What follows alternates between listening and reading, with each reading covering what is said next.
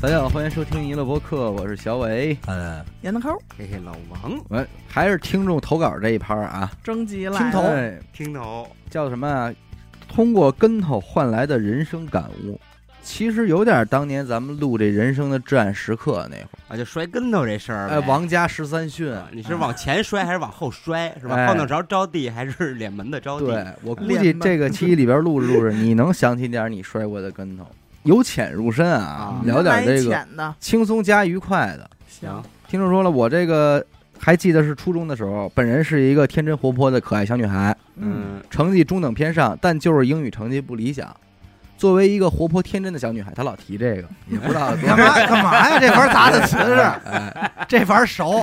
说上老师的课回答问题就是我必须履行的责任。有那么一天呢，老师提问回答问题，就是问题问的挺难，嗯，一连提问了五五个同学都没答出来。哎，然后老师就说：“那你们都跟我站那儿吧。”很常见的一个画面。对对对，然后下一个被提问的呢，就是可怜的我了。嗯，那作为一个英语从来没及过格的人，原本我也应该是答不上来那种。嗯但是我一琢磨，我这要是不答，嗯，我就得站那儿了，不太好。嗯，所以我还不如尽全力回答一下，哪怕我答错了，但实际上我答了，保不齐就能让我坐下了。哎，我有一态度，哎，确实是天真。于是乎，老师叫他答的时候呢，他就站起来之后答了一个驴唇不对马嘴的答案，啊愣说就好比说人家问你一加一等于几啊，炸酱 面。啊我差确实这个远意思远了点儿。嗯他说我原本我以为答错了，我也就是像站着 呗。嗯结果当天那个中年英语老师似乎被气着了，嗯用他那个粗的跟腿一样的胳膊指着他的鼻子说：“说你给我滚门口 去， 你走得远点儿，你去门口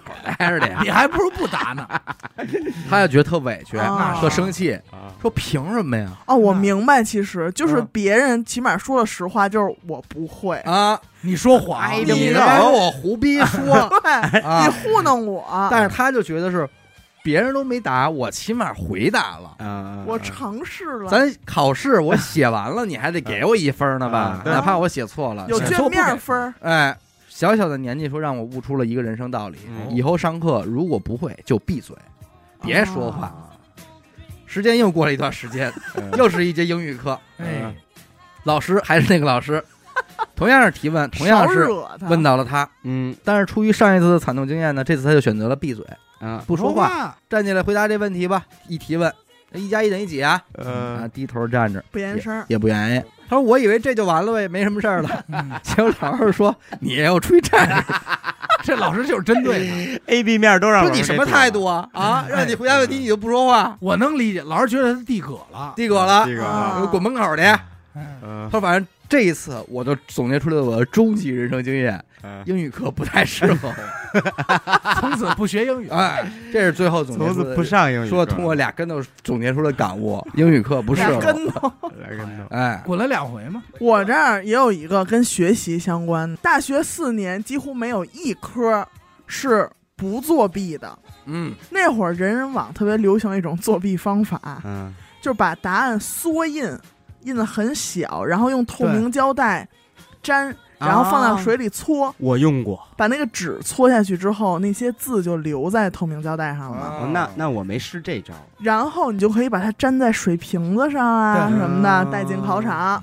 粘手表上。有一次英语考试，咱们听众就这么做了，但是也不知道是犯了什么轴，嗯，也可能答案太多了，他就带了三个瓶子，啊 我操，码上了，一个瓶子已经粘不下了啊。嗯他说：“现在想想，感觉那就是在告诉监考老师，这看这好我了，这瓶子有问题，我要作弊答案了。”答案还不是纹身上呢。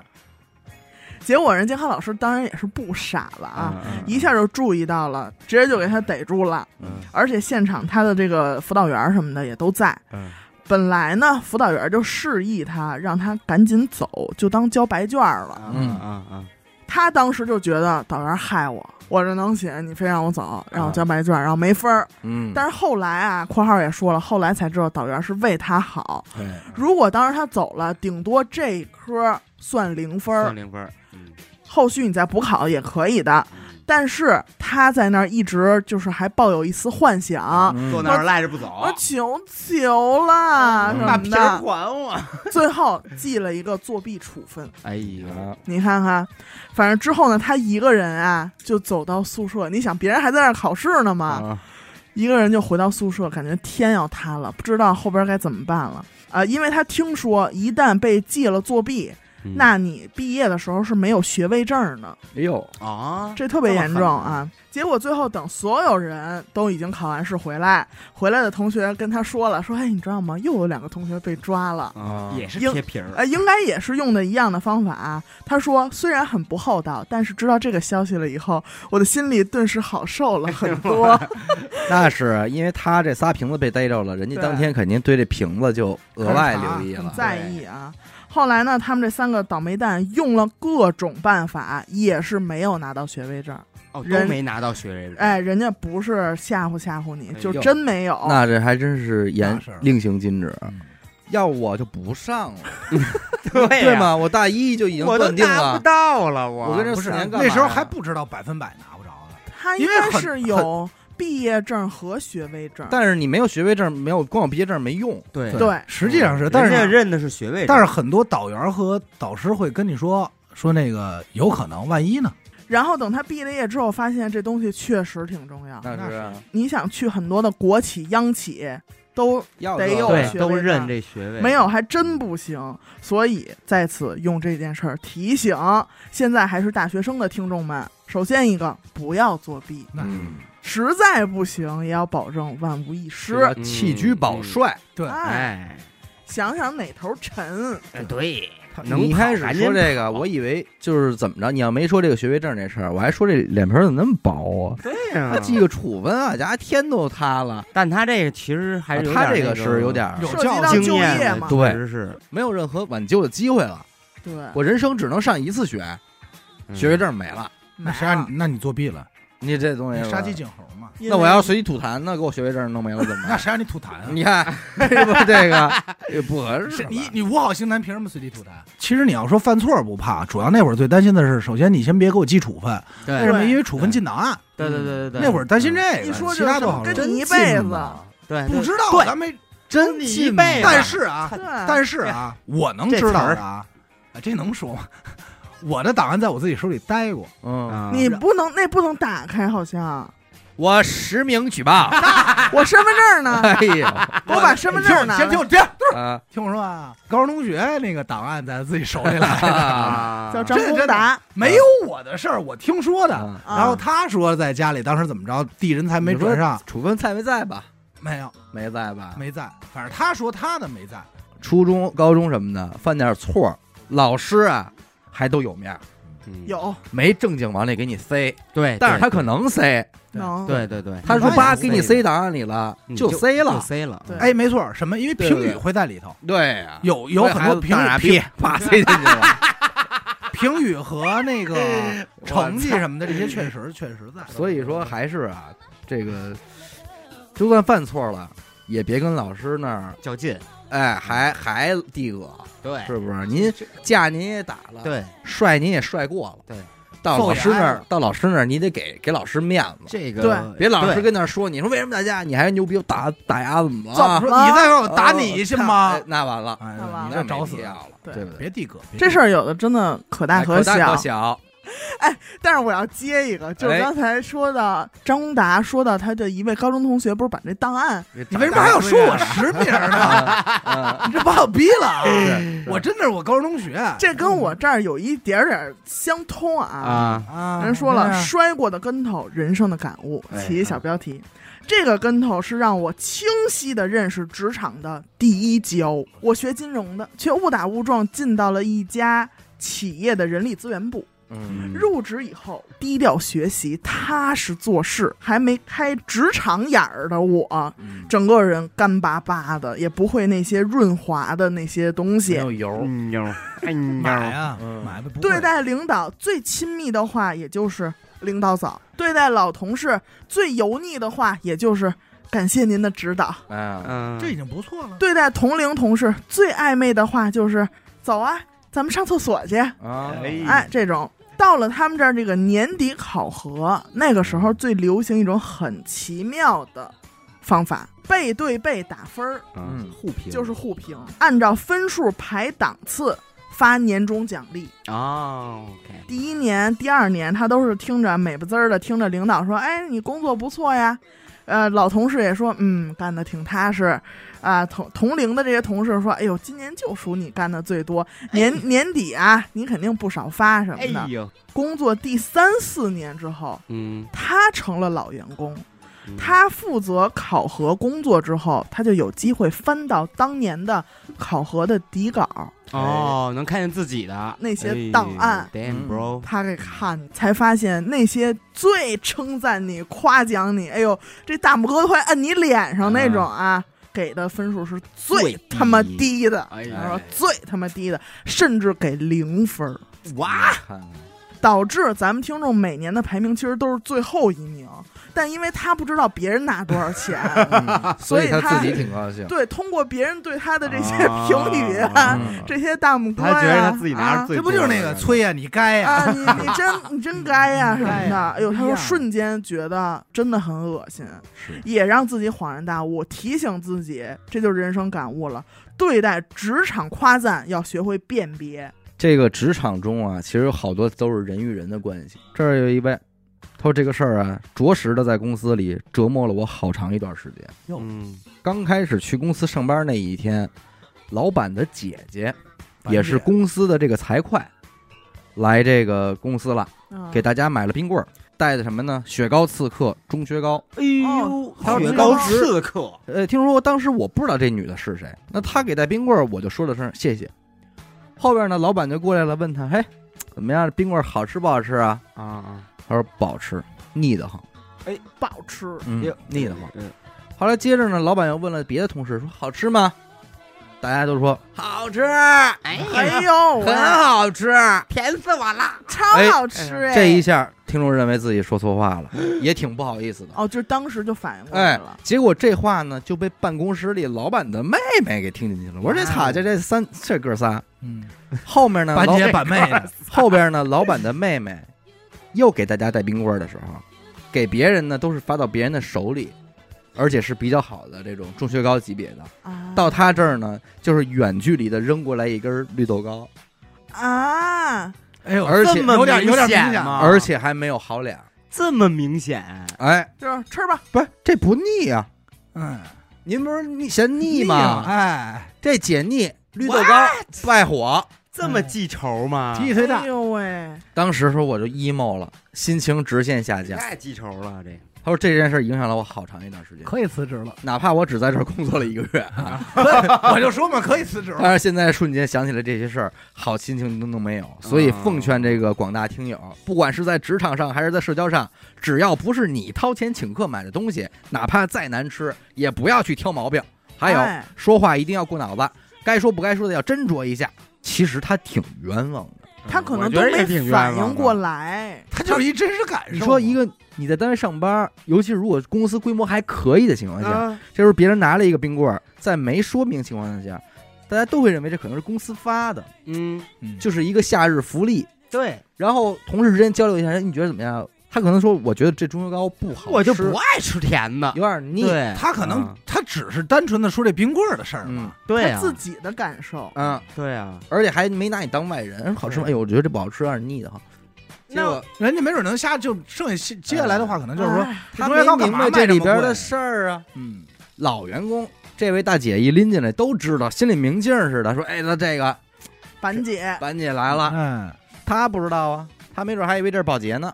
这我上班那会儿，不瞒你们说，你也干过这事儿呃，对对，没有，就是悬一悬，哦哎你，说差点快点儿儿悬一悬，我操！赵二元，你快 说说，哎你这呦，表情，哎呦，就是刚到那单位，然后呢，我在我们那部门儿，这个像什么鼠标啊、键盘啊，可能你这工位上有的不好使了啊，这些碎件儿的，你得上那个小库房那儿拿一个去，新的什么的。领一个，哎，完了我就问主管，我说这不好使，咱哪儿弄啊？他说你那边儿找那个奶奶姐，啊就就做那角儿。啊我过一看，这不是保洁吧？我看仓库的，啊这这咱说这真是不好，以貌取人了，对嗯以貌取。但是这事赖你自己。不，你听我说呀哎，但是咱们哥们儿虽然心里这么想了，面儿还是在的，哎是吧？哎，呃，我说姐，我说这个。您您本的，哎，应该是这您样您的，我说您好，我说这个什么坏，你给找一个吧。哎，他行，说跟我行说什么呀？跟我说呗，那那就真赶没紧用法那弄 种去你只不过我是拿完了之后，我说我们这种部门怎么会有一个这样的嗯存在呢存在坐在这儿呢？后来呢，也是干了一阵儿之后，我才知道，其实理论上我们这个部门是一个独立于我们现有这个公司另外注册的公司，啊，它是有两个执照的。啊，而那位姐是这个执照上的法人，哦，哎呦她的真实身份是我们大老板的嫂子，哦，大 嫂，大嫂，大嫂，大嫂子啊老莫想吃鱼了。 那给你崩喽呢。哎，我说，啊哎呦，哎呦，就因为点鼠标呃是什么吧？的我就想当年那姐字儿叫的是不是不够亲 啊？不甜啊， 我应该唱出来。我说姐姐，你还双膝我跪着想过回去，家啊。你那啊你应赶该紧走你应吧，该唱，你应该唱着嫂子过去，嗯，借我一双黑手。哎呦，这里边太多了，真是奉劝各位。就是各位听众，你们如果在你们公司里见着一些奇奇怪怪的人，你一定要相信这句话，他在这个公司一定是有出现自己了道理的他，一定是有道理道理的。道理哎哎，这个我们那老板的直了吧，这有什么非要小声呢？因为他们老板不能说脑子稍微有点儿慢，有点慢是吧？哎，有点慢。我那会儿几度，我说这嘛呢？我说上班呢，跟我后跟我后边看什么 呢？捣乱，哎你当时确实不知道他是谁啊。我我看什么有点想哼那人两句来着。啊后来我说哥哥，你这个什么？我说我说啊，我这我好好是啊，这鼠标从那儿拿的，哎， 得亏得亏这儿刚走，后边那哥们儿叭一拍我肩膀，我告诉你他是谁啊？他是谁谁谁？我说哦，一有大宝贝儿，哎大宝贝儿哎呀宝贝儿，过来，过来坐哥哥腿上，呃我哥这有哥糖。哥哥教你弹 琴啊！啊你妈的，我 就这玩意儿上你点班儿多多难难啊呀！兄弟，我跟你太说，难了，拿着小冰棍儿给我俩考验。这些其实才是真正领导派出去的倒钩， 你就真哎绕钩保不齐这都是演的。对，哎带着踢球儿得咣咣给人传球儿，哎给人往嘴里喂，往哎了里喂，哎这玩意儿人情世故。哎呦，我的妈呀这个倒钩我都现在让听着有点 emo，哎呦，你说就这个冰棍儿，哎，他觉得不好吃，属于是直发胸臆，嗯对吧？我就说了，你看这是在职场，我这还有一个上学的，嗯，哎呦上学上学雪也场他说了，我是一个品学兼优的好学生，嗯现在从都都先吹牛呃品逼学兼优，啊，从来没有受到过老师的责骂和惩罚。嗯但是呢，他经常看到有一些学习不好的会被老师罚站啊，或嗯者用树枝打手心儿。哟哎呦，体罚哎，哎他说，作为一个极具正义感和侠义精神的小孩，嗯，嗯，我觉得这种体罚是非常不对的。嗯对，那是随后有一次期末教师评定，当时他就给他们班主任写了一个评价是。很好的老师，但有时体罚学生。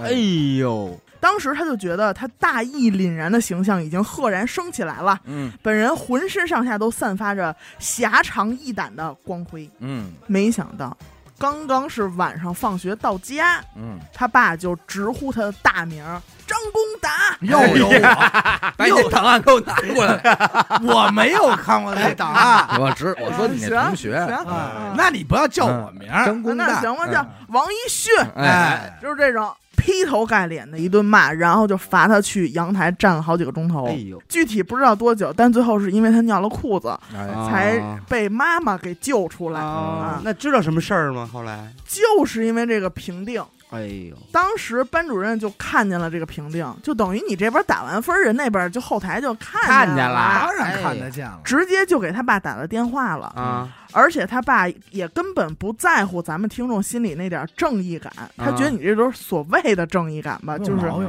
啊，而是觉得直谏犯上是一种不能饶恕的罪恶。哎，从那以后，听众就害怕了，因为他觉得我没有能力为我的正义感买单。嗯你你看，那么小的一个孩子，也就是在那么小的时候，第一次懂了原来书上讲的那些只是故事，应该 fucking shit，故事是不能被搬进现实的。作为力量渺小的我，从那以后学会了屈从于现实，哎呀，也变得唯唯诺诺，见人不说不笑，说话呢只只说这些好听的这个话嗯啊，觉得自己是一个假人啊啊，。见着传统文化了，哎，我告诉你说，这个见着非物质文化一样。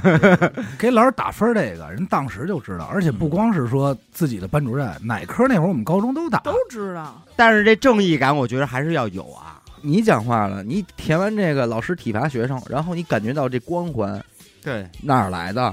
就是拿他妈这些东西换来的。，嗯对你得经历过后边那个，而且你才觉得你想这事这儿光环牛逼。正因为对。很多哎人呦，经小历伟说过的太好了，那正因为很多人经历嗯咱们过这这个王家十三训没少看，请背诵第三 条。啊呃好好吃饭，第九条呢，还是睡觉呃好好睡觉。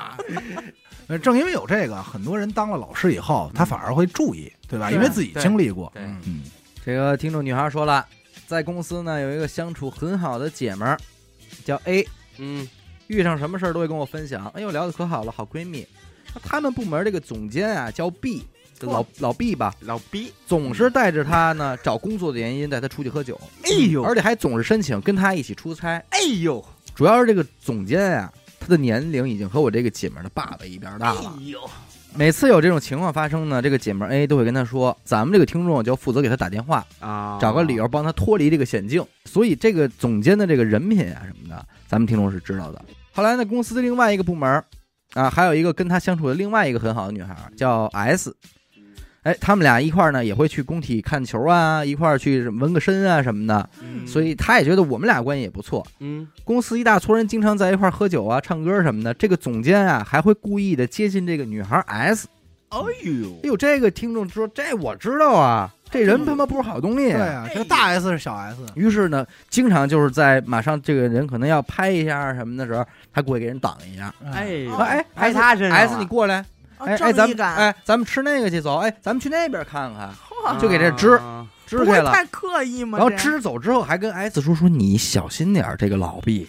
哎呦，说他，你知道他跟就跟 A 怎么回事儿，怎么出差，怎么带人出去玩儿，都跟人说说你可留点神啊，保护好自己，可远小离这个心总监。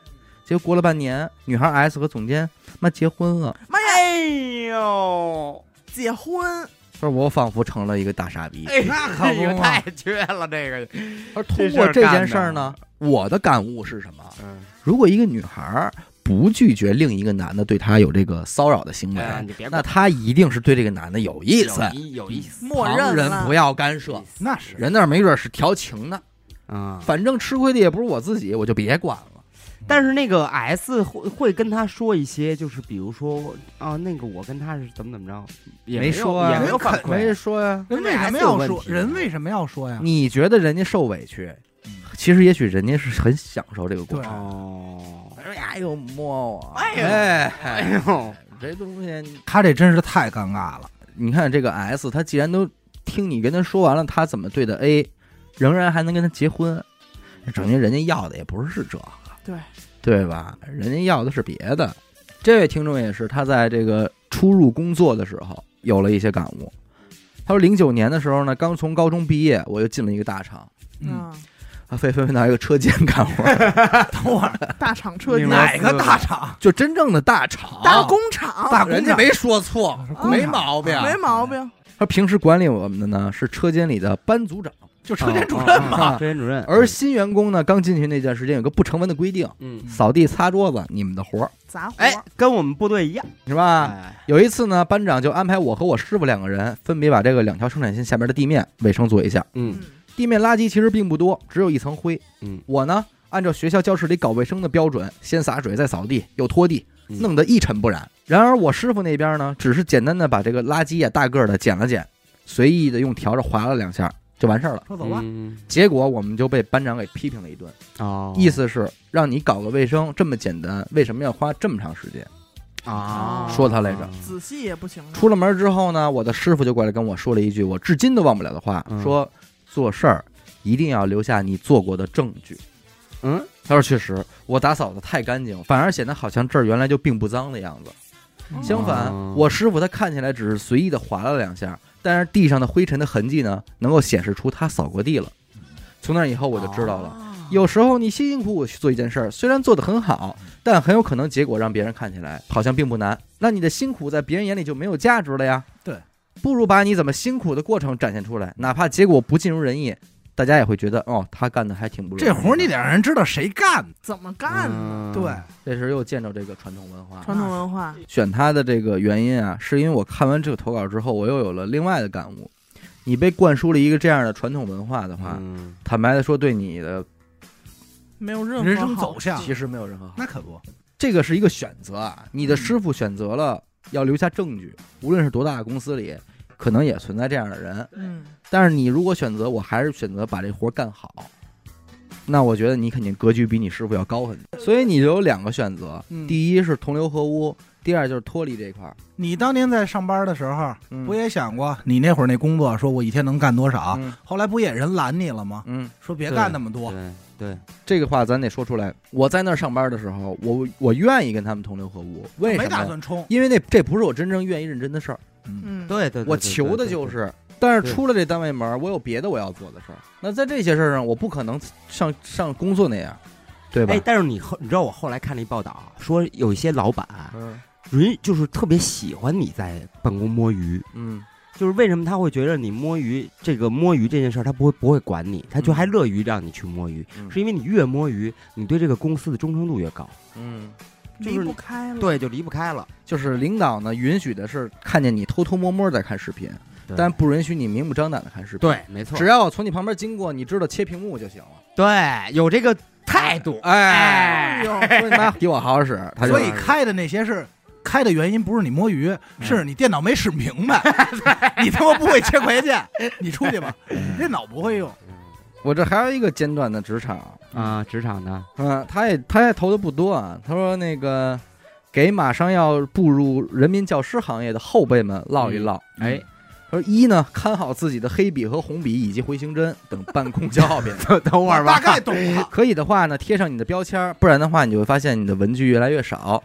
二呢，做任何事情留下痕迹，文字记录也行，拍照录视频也行。啊尤其是涉及一些沟通啊、搞活动啊，因为你真的不知道什么时候就需要这些证据证明一些事情了。啊嗯，明白三，最后一条，说当你真的出现问题的时候，你不能只和领导反映问题，你得拿着你思考的解决方案一二三去找领导谈。啊，这是对的，这个哎第三条是对的，这第三条，嗯你看这个远比前两条更有参考，更有。参考价值，对对啊对这个其实也跟工作有关嗯啊。他说我是一名九零后，年龄说大不大，说小不小。要说跟头换来的人生感悟，我现在还是可以说一说的。嗯在刚踏入社会的时候，我的想法就是一心想成为一个高端人才。哎哎呦，高端人才，我看不起那些农村来城市打工的人。哎呀哟，我这儿有一个跟他应和特好的， 哎呦我得列出来我看不起那些哎城市的，干嘛也呀？看不起刚出社会的学生。哎，呦，我不喜欢说方言，哎呦，嗯嗯我讨厌本地人，嗯，累这呗在中国社 会里全就给属包了呀属于是政治不正确这 个，寸步难行吧，有点。嗯，给自己孤立了。说我做过独立游戏开发，也做过服装设计，做过程序开发，做过一些自以为高端的职业。嗯嗯，一直以来，我都自诩为社会高端人才，嗯，和别人谈论工作也是趾高气昂。呀啊哦，我就想听怎么倒霉的了， 怎么栽的这跟头吧？直到我裸辞以后，想学网上啊，全国去旅旅游。嗯，于是我开始了长达两个月的旅行，每天几乎都在路上去各地打卡。花完了将近十来万的积蓄以后，嗯手上不剩什么钱了。嗯于是呢，准备开始找工作嗯。最开始找都是二十五 k 嗯到四十 k 的，嗯，两万五到四万啊。发送的简历作品可以说是石沉大大海。海，哎 于是呢，我就开始抱怨，和面试官开始疯狂展现自己的技术。嗯，我学过多少多少软件，嗯我做过多少多少项目嗯，但是呢，开出的工资没有让我满意。嗯嗯这一天啊，他正躺在家里正郁闷的时候，噔楞来一微信，是他一发小发来的嗯。这发小说：“我来上海了，晚上一起吃个饭吧。”嗯，就约他吃饭。于是呢，咱们听众就在网上订了一个高档的酒店嘿，想在自己自己这发小面前彰显一下自己的财力嗯和豁达，嗯以及这种高端的这么一为什个么去酒店？感觉啊。打车来到酒店，点好菜就开始等这发小，等了大概二十分钟，他这发小说：“我到了，我停好车就上来。”嗯，于是听众好奇心大起，人家都买车了，趴在窗户上。哎高端啊，这动作已经有一种有一种挺高端端的感感觉嗯啊呃趴在窗户上往下看这停 车场，够数没嗯的，楼下正好有一辆奥迪 Q 七在那哎儿呦倒车呢。妈 Q 第七代啊，他说：“我心想，不会是他吧？应该不会，应该不会肯不定吧可能呃啊肯定不是啊，？”结果就在这个自己这儿安慰自己的时 候，哎，那发小从车上下来了。而且一抬头说，哎哎，看 见了，看着趴着呢，哎老鼠没？他这特别，我觉得就是他赶紧把头缩回哎，高端高端高端人士 啊，哎，有一个姿势叫高端缩啊，来，哇哇的一下，回来就了，把头缩回去，又坐在桌子边上。嗯呃他的当时内心是翻腾的呀。嗯他说：“我没想到这小子这么有钱，嗯奥迪 Q 七，嗯，而我也不能丢面子。”然后紧接怎么办着啊发小就缓步走上台阶儿，哎哎还是以前那张笑脸哎啊，笑脸，穿着一件纯白的 T 恤，嗯一条普普通通的运动短裤，嗯呃，一双拖鞋，用方言和咱们听众打了招呼。但是你看，听众这会儿他这心里就表现的特别那什么，嗯他说：“我本想用普通话回复。”嗯，因为他讨厌说方言的人，嗯你知道吧嗯？但是呢，又想当时这个场景，啊嗯他，说他用了方言，哎，呃我也用方言吧。所以我用英语。嗨，嗯期间啊，他就有意无意的想跟这个发小打探一下，说嗯你做什么工作呀？啊，但是我估计是后咬着后槽牙问的那种，嗯你知道吗？然后他这们那可以揉一点，最近忙什么呢？ 哎完对了吧？ 不行，这你这么问王小人不说， 但是你肯定会追问，不是问你忙什么？忙什么？我会追问的是， 我的意思是，告诉我哎 我的意思你是，在哪上班？赚多少钱？ 我就会 标社注，保交多少？你就告诉我 Q 七谁 买的，啊，快说，补充医疗这一块有没有？啊我的公积金？这发小就说呢，说嗨，我就做点这个农产品买卖嗯啊，你们坐办公室的肯定比我高端，嗯呃，就是人家把位置降得很低，低哎，然后他们就笑着打岔什么的。哈哈哈，然后听众 还听众还说呢，说这个你怎么不来大城市工作？你待在那种小地方，哎呦，哦，小地方啊，哎待一待啊。呃发小说，嗨，我之前也打过工，但是每个月工资不多。啊而且我呢，怕自己做错事儿或者工作干得不好，啊所以老加班儿，然后工资也没有因为随着我的加班儿而增加。嗯所以呢，他就决定放过自己，说我也不想在意别人的眼光呢，就是这个脸皮厚一点儿，就回到老家了。刚开始回去也不适应，说怕老家的人说我，就尤其是那些村头那、啊哎那种侦察队，你知道吧？村里每个人都老盯着他嗯。结果他就跟几个同样也是返乡的年轻人一块儿搞这个养殖，嗯，哎，就这么留在老家，现在也结婚了，也就不想出来打工了。嗯这现在就是还舒服，发小的这么一个状态啊。嗯听众当时心里啊，就听他这一边说，这心里就开始又翻腾上了，哎说他都结婚了，哎嗯这也比而且还创业了啊！嗯说我一个坐办公室的，我现在二十 K 的工资，我都那个什么都没有了啊！我也就离职了，我才能获得一点自由。嗯，而他，他想来上海玩，他就来上海 玩哎啊！想开 Q 七那就开 Q 七，我出去玩还得请假。嗯，我虽然人在上海，但上海不是我的。嘿，你是多新鲜呀！ 上海是上海是国家的，好家伙，我的这人，哎呦，我这想真明白他可是直辖市，嗯而他，他就说他发小，他在老家那一整片鱼塘，啊，那是他的。哎呦嗯哎哟，这心里这个酸呀！可不嘛，连直辖市这仨字儿都想起来了鱼。塘起名儿小上海，哎，啊，小明珠，这个发小啊，也是出于分享自己的生活嘛嗯，就给他看了几张他的结婚照。哎呦，媳妇儿好看， 哎呦，完了，漂亮了，哇，真好看， 那是馋了，那他妈是馋了，亲两口手机，说媳妇儿是真好看，你看看，在城市里至少要一套房才能找到的那种。哎呦，在老家只要一片糖，哎呦，你别说还是个挺辙啊押，韵，听众呢，脸上是尴尬的笑了笑，嗯但是心里满是嫉妒。那是，他说了，我一直难标受榜了自己是一线城市高端人才，哎，但是现在一比较呢，同样在一张吃饭桌子上，我们俩嗯，我不如一个在农村创业的小农民。这会哎儿这会儿还管人叫小农民呢啊！他得这时候得给自己找点平衡啊了，找平衡，找平衡，他说都说自己过好自己的日子就行了，嗯，但是我一直在内心和别人比，我一直都认为自己是厉害的呀。嗯嗯嗯，其实不管在城市还是在农村，自己嘖其实是个平凡人，嗯日子过得也不开心嗯。所以听众悟出的道理就是：一，不要太在意别人的看法，这样会活得很累；嗯，嗯二，没有所谓的高端工作，自己能过得舒服也很重要嘛。嗯，三，多和老朋友联系。要不容易迷失了方向嘛。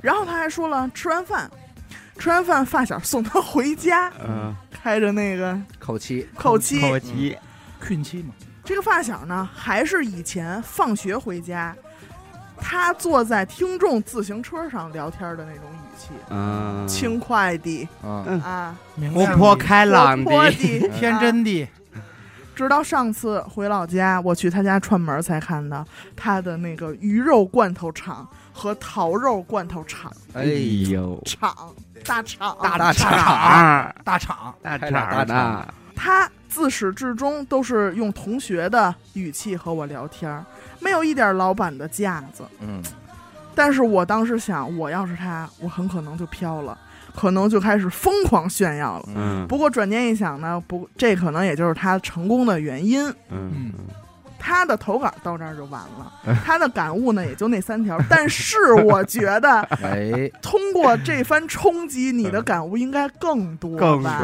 多更多，首先还是要感谢这位听众的坦诚啊，对对我觉把得这这些很不个容易，在内心里比较阴暗的想法，哎都，写开出诚来布了。公的跟咱我们觉得分享敢说出来很好。每没个有人关系都有欲望，而且他这样的人不在少数，对，对，还有的人不敢说呢，哎，不承认呢，还有承装逼认的呢呢，对，而且我觉得他到这个时候被刺激到一下不算晚，是一嗯好不事算儿，好事儿。好事儿，对嗯，所以说自傲的人，反过来就有这样自卑的人，哟，嗯那就在怎你么那儿怎呢么呗。讲啊，这哎呦自卑是一个觉得自己家境一般，会时时感到自卑的 人，这就是咱们的听众。哎呦，嗯呦，说我出生在一个二线城市的郊区，市区当然是繁华的，但是我前十九年人生中完全没有离开过我们家方圆十公里的地方。嗯大学呢去了一个遥远的城市，当第一次和同学出去逛街，他能非常自信的啊，啊，嗯去耐克、阿迪的这些个店里，在那哦儿挑选，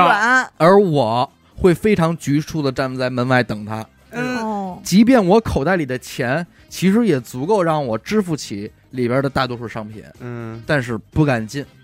就不进。嗯可以不买吗？哎，进去可以不买吗？就像我一 样，主要就负责就负责进这些，就逛逛摸摸，我主要事负情责检验安保。事情的转折发生在我大三的一段恋情，对方哦是一个大我九岁的同性哇哦，嗯啊，对方家里呢可以说是我目前所接触到的人里边家境最好的。啊，这段感情里呢，因为年纪和阶级，他说（括弧啊），可能这个这个词儿我用的不太合适，嗯但我就是这么认为的吧认。为的，嗯能懂，的阶级的差距。所以在这段感情中呢，我曾经极力的想要证明自己真的不是为了钱而选择的他。嗯可越是这样呢，我反倒越自卑了，甚至开始试图做一些完全超过自己承受范围的事情，咱也不知道是什么事儿啊。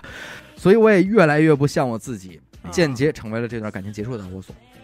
啊同时，在这段感情临近结束的时候，我也明确的收到了对方认为我没有见过世面的信号。嗯所以在分手以后，我陷入了一种几乎疯狂的头脑风暴，折磨我的那段时间我就不赘述了。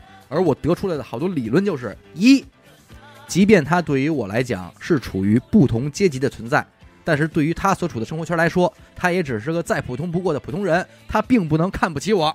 没错儿，二，对于九岁的年龄差来讲，那九年以后他现在所拥有的个人成就，对于我来说，九年以后我未必不会拥有啊，嗯所以我也没有必要自卑对对。三，父母已经把他们力所能及的最好的东西都给我了，没有必要因为自己的家境而自卑。对，不管是谁，不都是站在自己的父母肩膀上在看世界吗？对。四，抬头挺胸，忽视别人的眼光，让你感觉到不舒服的就是别人的错，你的第一反应就是对的。他等于整个理论上就是说，他从一个自卑到经历了这些事儿，认识了这些人，然后整个感情走过来，嗯，他变得不那么自卑了，嗯，就是跟自己这件事儿和解。和，解了，嗯，其实跟你那个刚才说那个高 端，哎，他就是两个极端的人。嗯，我们这是对迷之自信，啊，一个这是迷之自信，这是迷之嗯自卑卑，嗯，啊，都没其必实要都没有必要都，没必要任何极端都是有问徒题增的，烦徒恼，增烦恼。这是一个四六八句儿的啊，嘿，我吃过最大的亏就是我没有文化，不是没问你吃亏，我们说这个摔我跟头后的 这个对人生感悟，对，后悔当年早早辍学，初中文凭可笑可笑。哈哈哈哈，收听娱乐的朋友们，嗯如果有正在上学的，努力吧，别纠结那些和你现在年龄不符的东西。你想要的生活都会给你，但是你现在的努力决定了你以后得到的质量。你现在受的苦，以后的生活会加倍的给你回报；你现在的懒惰、享乐、任性，以后生活也会加倍的惩罚你。如果有人在你身边鼓吹“读书无用论”，你要远离他，因为雷劈他的时候会连累到你。等会儿， 不不不不不不，这话我听着有点耳熟， 这话是他说的，你死不不死啊，嗯，当年的我意气风发、斗志昂扬，嗯认为没有学历也能闯出一片天地，何不把读书的时间用来奋斗？将来那些努力的孩子招来自己麾下，任我差遣。哎呦呵，如今年近而立，一事无成，家无千金，腰无万贯，行无名迹，卧无豪宅，升迁无路，跳槽无门。哎呦呵，成人自考的大专毕业证，明年抵达，这也卧龙凤明年抵雏啊，达， 就冲这抵达，咱们说确实也是这块啊，没有初中文凭啊，出入门面， 成人这个毕业证抵达了。我用几个月的时间决定了辍学，可能要用一辈子来弥补这个错误。可能我投的稿有点跑题，因为我没怎么摔过跟头。哎嘿，妈的，这这人我想说他，有后半句啊，因为我就他妈没站起来过。漂亮漂亮，没毛病，嗯一直在这跟头里呢。别跟我说研究生、硕士生百人竞争一个行政岗位，别跟我说十年寒窗不如三代经商。我觉得学历就是你人生路上的指南针、敲门砖。哦，可能他打不开你梦想中的大门，但是你不努力，你他妈连门都看不着 啊！没门儿，不接受任何反驳，因为像我这逼样的初中学历，他们面试的会场门我都不知道往哪儿开，我进去参观一下都会被人赶出来。哟，网上一群躺在床上病入膏肓的废物，嘲笑那些为了梦想浴血奋战的百人英雄，可笑可悲呀、努力吧，人生路上什么时候努力都不算晚。现在起，放下你的手机，放放下你的平 板，把手里那个我什么都没拿呀，隐隐藏你心里蠢蠢欲动的情感嗯，屏蔽身边所有干扰你负能量的东西。哦，哎高考多一分，干倒千万 人。啊，可能我的话有点偏激啊，但是我这是人生感悟，自己道。 为了自己以后更好生 活，为了父母以后老有所依，为了以后老婆的物质条件，嗯为了自己的孩子以后不会低人一等，嗯，为了谁你也应该努力了。听懂 哎掌声，掌声，掌声，掌声！我也我觉得他太有这个范儿了。我我对刚才仿佛置身在我那觉个得，我觉得他不是我那只个问一他个能你成功啊，这个他打这堆是不是站着的？很有可 能，他肯定不是坐着可的，这啊儿 蹦着的。给自己打起来了。留着长发的， 对呀、 不是急我了最后那几句，我怎么感觉像在缅北那些培训里边儿？我这个就听懂掌声似的打的吗？没不是不是鸡，汤鸡汤太腻了，这个 听懂掌声是我家的。 但是，但我能明白他那哎个表达的意思啊。这个人家呢，既然能投到这个稿，可能也是考虑到，哎，娱乐电台的听众里边可能有一些初中生哎、高中生，真别不当回事儿。咱们说着念着可能好玩儿，嗯，但是这位大哥人可是实打实的说的心里话，心里吃了这学历上的亏哎可了。得当回事儿，真诚啊可，得当回事儿。人讲话我啊门儿不都没是也给今年啊，抵达了一嘛个 啊，今天抵达抵 一达个了本科学历吗？哎啊哎抵抵抵达了嘛？但是我这儿还有一些比较靠近生活的，也是属于老生常谈。嗯，但是我为什么选它呢？因为它第二点说的，我觉得也很棒。它首先第一点说的是，以前买的东西啊，或者家里有自己爱吃的食物，总是喜欢先吃临期的，或者健康状态最差的，啊，啊，比如香蕉。哎呦呦，没吃过黄的，交 了，操，就吃那些烂椒，就吃过轻的或者对不对红的我就知道，哎呀绝对吃那些烂椒。这一串买回家，第二天就开始有长黑点儿的。嗯，哎嗯我往往都选择从有黑点儿的开始吃，先吃黑 椒，先吃黑点儿，黑椒牛柳嘛，配着牛柳吃。可是我这一天也吃不了太多，最多吃个一两根儿。嗯，可往往这么吃过以后，这一串香蕉都没有在我最喜欢的状态下吃完。是啊，一串当中，我就第一天吃的那根儿还挺满意，嗯剩下的都在吃这种软软泥哎软泥儿有黑点儿的，嗯口感也不是很喜欢的。嗯，奶牛所浆以嘛，多次教训之后，他得出了好东西一定不要买先香吃，蕉，这样吧所以以后别吃香蕉了，不吃了。以后不要买香蕉嗯好东西一定要先吃。啊嗯但我觉得他虽然说的是香蕉，但是也可以影射到很多方方面面。对哎方方面面啊。但是我想说，别买那么多，嗯吃对多少买多少，你对搁家囤着，对，这你不就找买两换根儿就完了，对一你天找坏嘛。嗯第二点呢，就是经常有那种，哎呀，当时我要是怎么怎么怎么样就好了的想法。嗯嗯，他说，我仔细想了想，就算我回到当初，没有我现在的阅历，我也不太会去做那些相对难的事情，嗯，那自然也就造就了我啥也不是的现状，对啊，对吧？就是如果没有当初，所以想通了以后，我就决定什么呢？以后遇到我意识到可能来不及的时刻，我就立刻去做。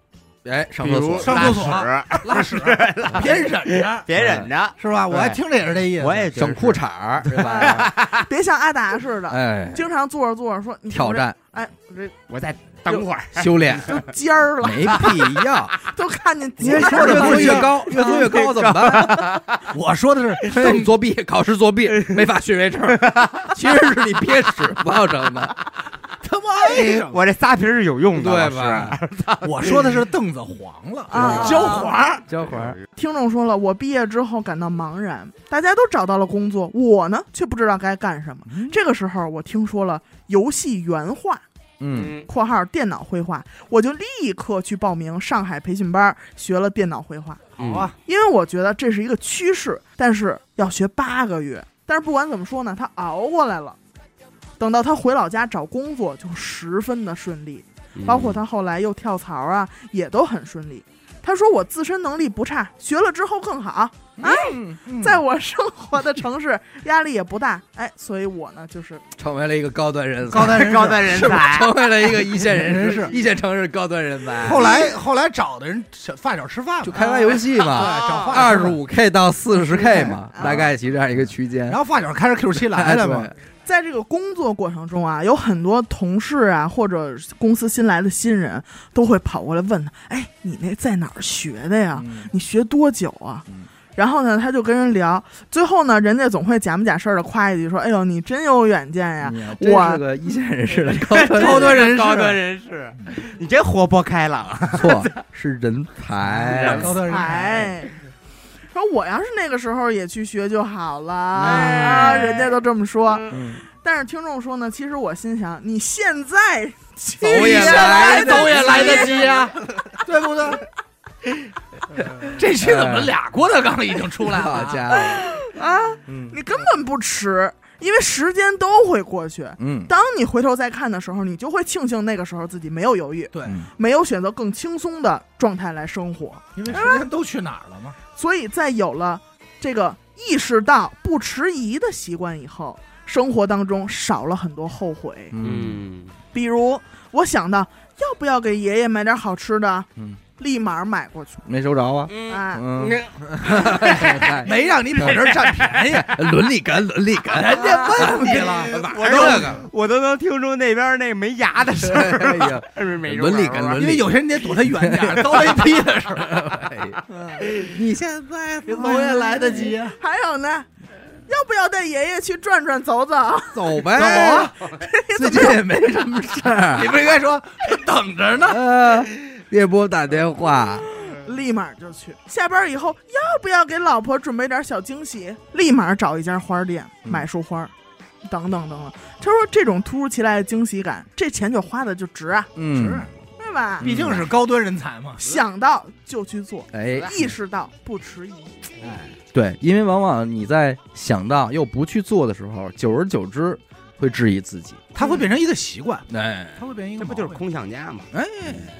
这一个女听众啊，说了，本人是一个长相还算不错的女孩子，发照片看看，我不信。哎不，没问题，哎你爱信不谁哎信？用你跟信你有什么关系啊？王一迅， 用着你用不着我你，真够难，真够难说的。那我可以看看。他说 小，他说小时候呢喜欢引人注意，嗯，并且被人照顾，哦，特别喜欢利用自己的性别优势，在学校和职场寻求特殊待遇。嗯，哦不这能是说无往不利，但确实感觉好像比同龄人走得顺畅一些。这 他是是松等会儿吧她，是女孩在男校是吧？只有她一女孩。不是嗯，这是那 S 投稿吧？那不是不是。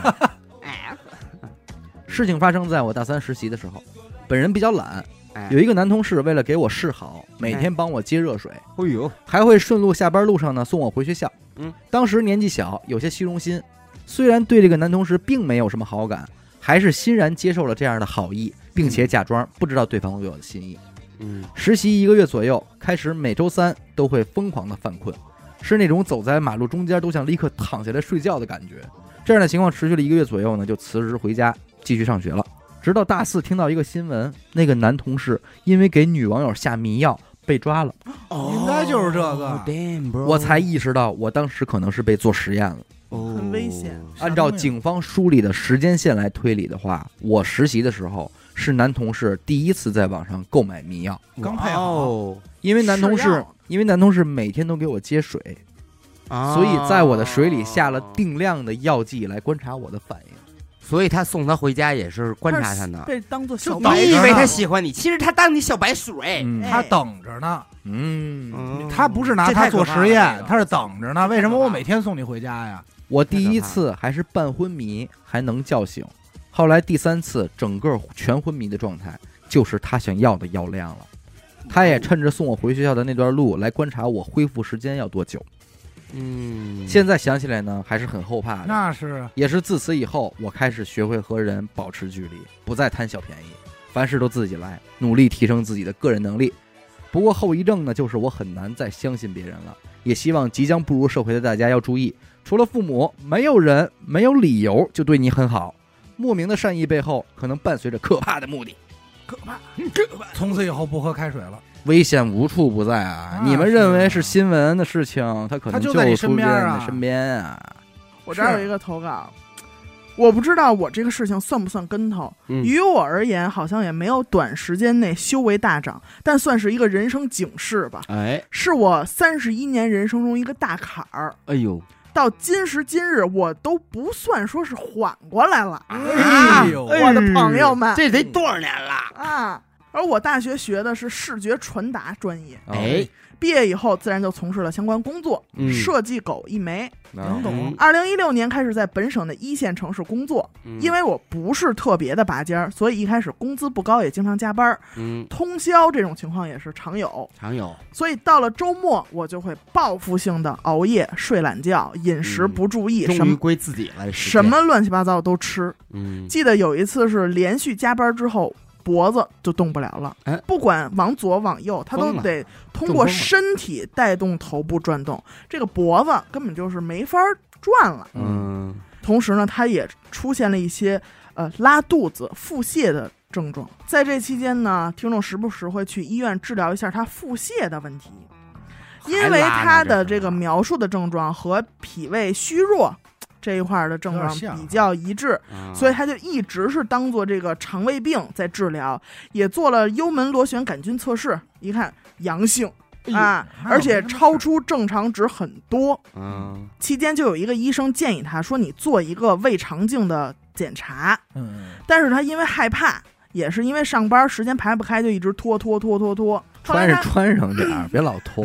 多多多，着 凉了，最就后是你就是他妈拉稀嘛，着凉。着凉哎肚了。脐眼儿啊，啊，肚这脐肚脐眼儿盖着，眼儿得盖着。睡觉的时啊候你拿一小方巾压着肚脐眼儿，哎拿一口罩儿。 哎，回头我压着。闺女那口水巾，我给你发两条。越拉越脱。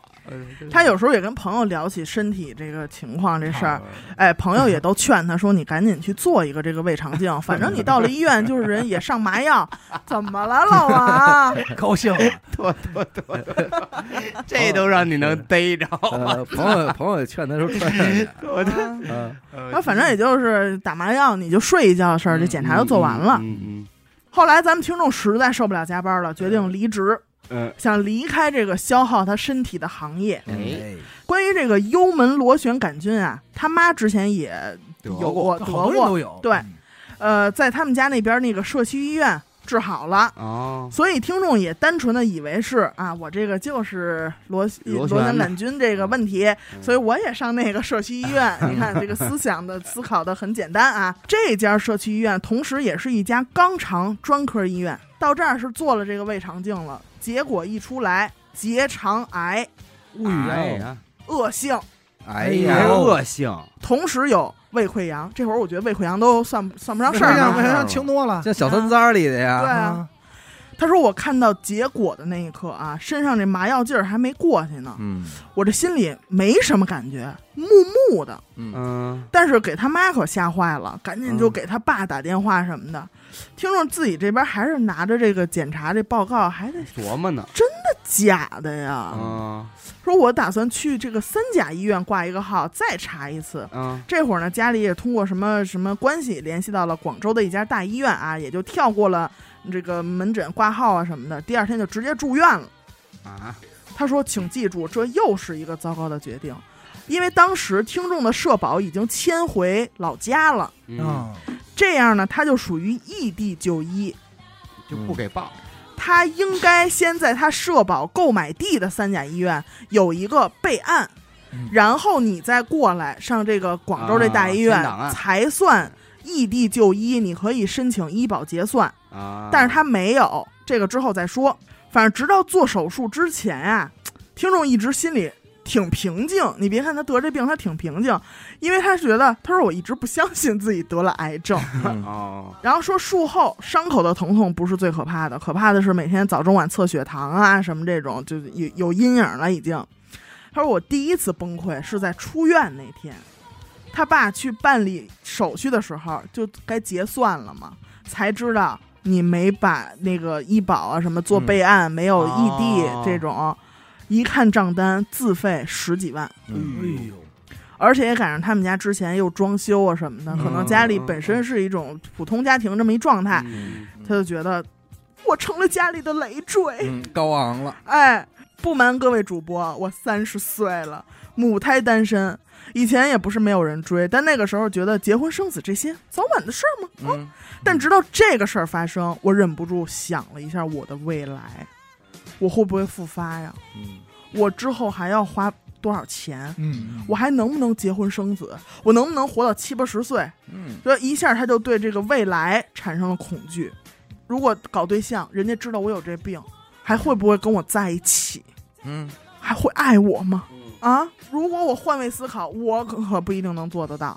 他其实不用化疗，嗯他呢不是不用，是不能，嗯就是反正各种化疗方案是不适合他的啊，就是综合考量了一下。但是万幸万幸，他不是晚期，嗯嗯这个癌细胞也没有转移，也没扩散，哎，所以说呢，他一边焦虑呢，也一边在给自己找出口吧，有的时候也在安慰自己，就是，呃，还算比较侥幸嗯啊。这个肿瘤挖掉了，不也是一件好事儿吗？嗯，另外一个也很致命的，就是他没有买任何的商业保险，哦，嗯这我刚才也想说这个，而且他现在已经确诊了，就不能再买再买了。嗯对对，之后他现在想起来属于晚了，属于高无风缘险了了。对对，因为他说了，我们我们家在这方面确实意识不够嗯，啊。对，存在侥幸心理，现在反正也后悔了，也晚了。嗯，说了这么多，总结一下：哎一，千万不要仗着年轻一直消耗自己的身体，哎，不要有侥幸心理。哎哪儿不舒服赶紧查，二别傲社保跟商业保险都很重要，很重要，越早买越好。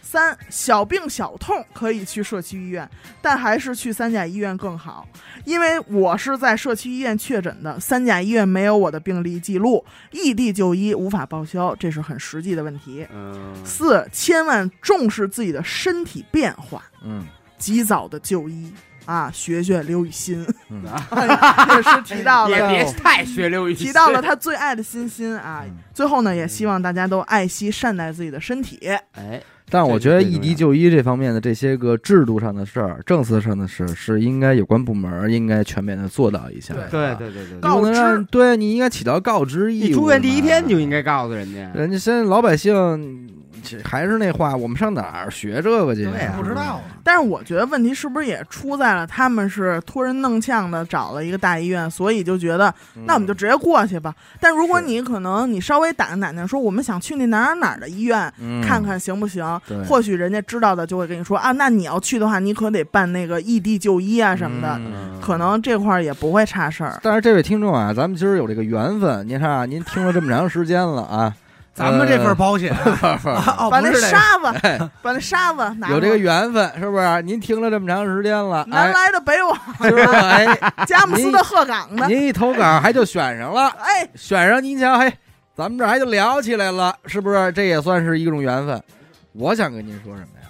你活了，比他妈什么都强。比什么都强，对，你得好家伙，怎么着啊，姐们儿？就因为您活过来了，您还得担心我以后嫁得出去嫁不出去，那可干嘛呀？那你就纯是徒嫁得增烦出去恼了。这话我放这儿，不至呗。绝对不至于，对你活了，你这就是什么？这叫大难不死，必有后福。这是你，而且你这叫典型的大难没死，对对不对？对对对，你就已经比别人这都都赚着了，好吧？对对，对剩下的钱都是身外之物，你可以通过这个视觉传达这个专业啊，给他传表把达这现个出哎来，把它给它挣回来。对呀，你想想，人家这都一线城市二十五 K 到四十 K 的工资，只需要三个月就能把你的这个工这个医药费支嗯折腾回来了，对呀好，不好啊？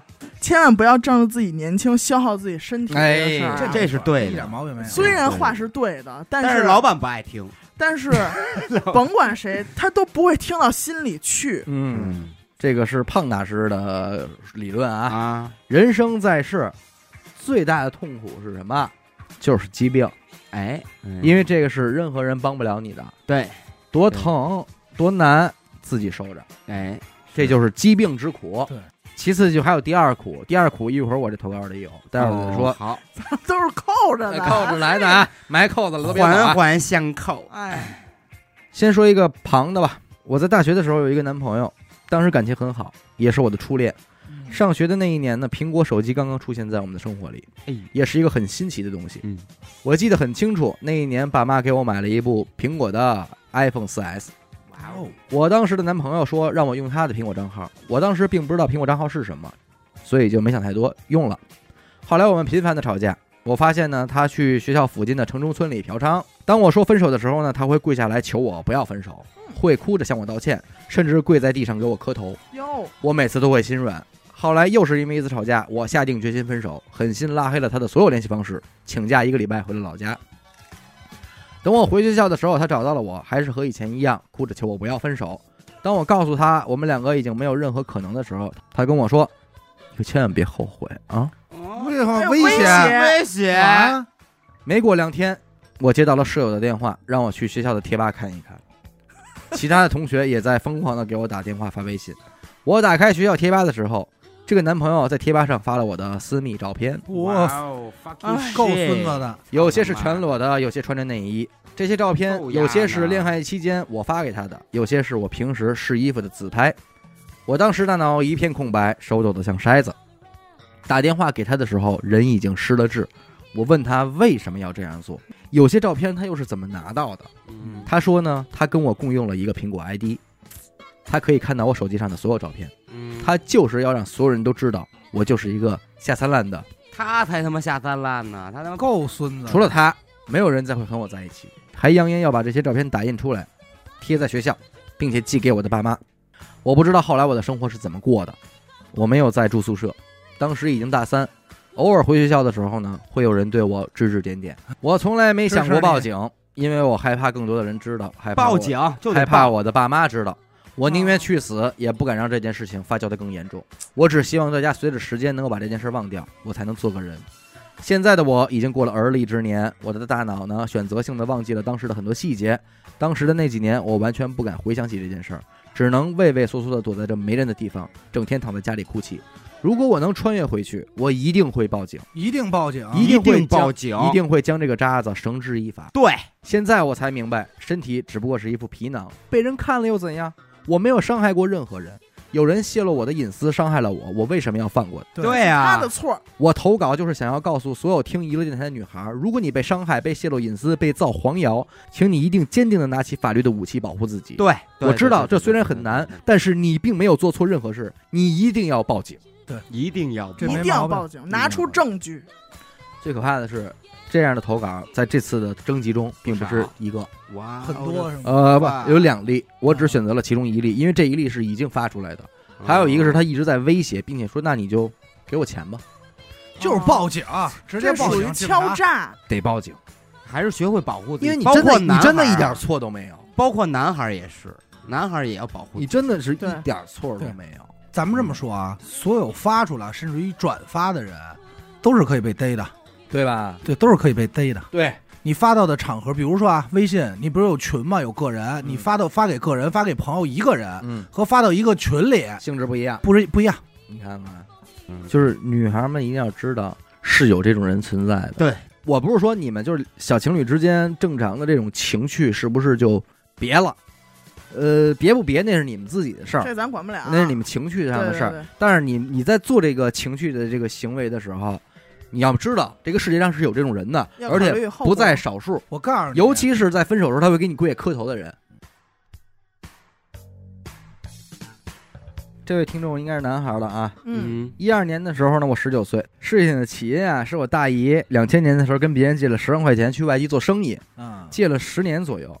为了让这个人放心呢，所以把自己的房给这人住了。哦，一零年以后呢，我大姨回来了，说连本带利的把钱还给人家，嗯，但是这人呢，要求的是我不要这钱了，我就住这房，我要这房了，哟，那肯定不能同意啊。那套，房的位置在甘露园儿，哎呦呦，挨着地铁站，附近也还算繁华，嗯，十多万你就想买这套房，这不是疯了吗？嗯，后来就一直跟这个人交涉，说我给您十五万行不行啊？这人还是不同意，说给您二十万、二十五万，啊不这人就是行不要，我就要这房。老赖，反正中间呢还有好多扯皮的事儿，也就不方便说了。就是这人嗯占着房还不走，嗯，这件事儿呢，咱们听众是全程参与的，就怪当时太年轻了，想把这个房子呀给抢回来，把这人轰出去。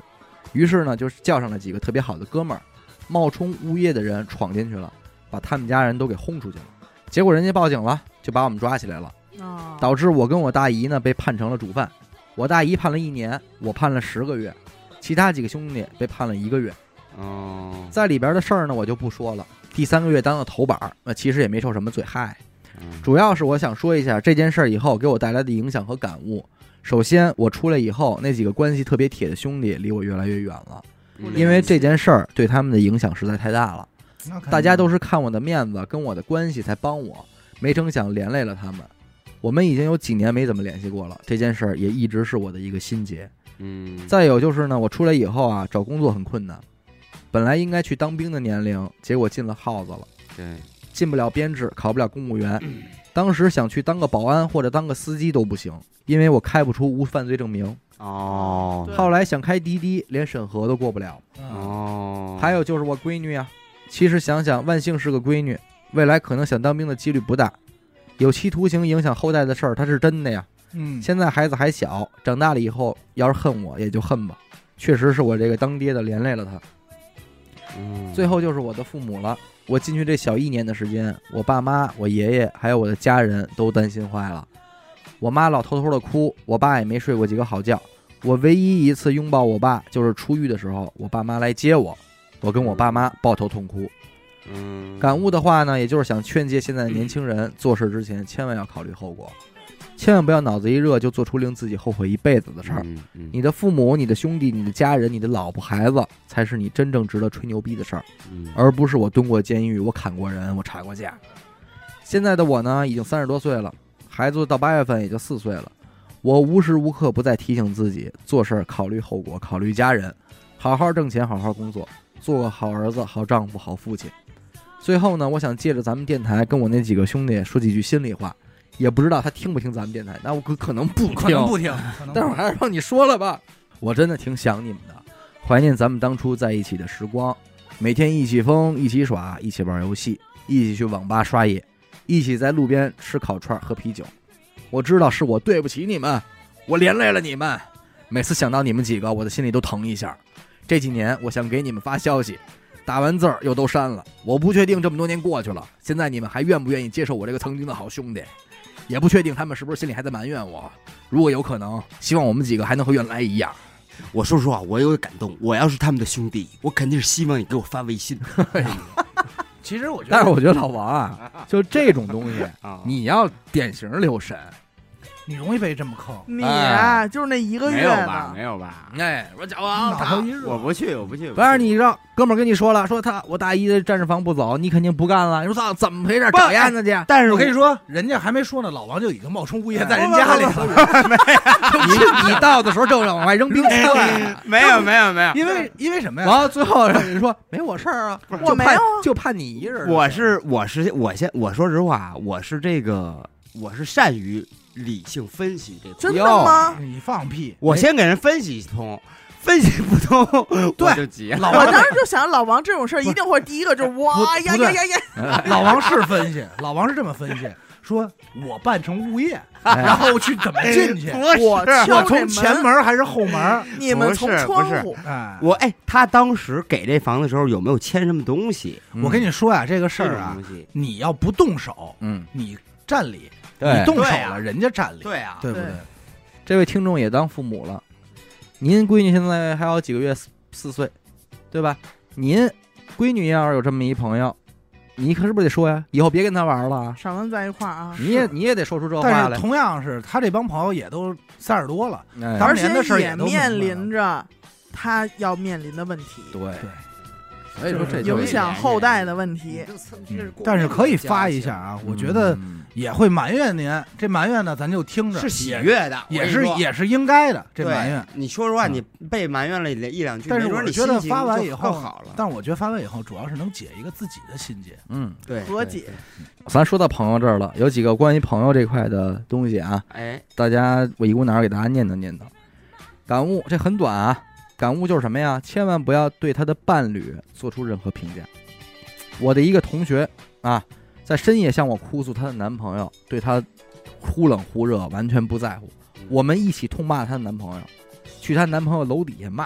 哎呦，第二天他们和好了。哎呀，嗨哇，可不嘛，我觉得要重新考虑一下你和这位朋友的关系。 不是，我觉得这种情况其实挺多见的。挺多见对的，，这也是咱们很早就在这个节目里提到过的一个，就是说，郭德纲那话怎么说的？劝赌不必劝嫖，嗯劝嫖两不交，指的不就是嗯什床么头这点宁儿事儿拆十座庙，不不破破一一张门龙婚门。哎哎，这都是老话，对对吧？确实是。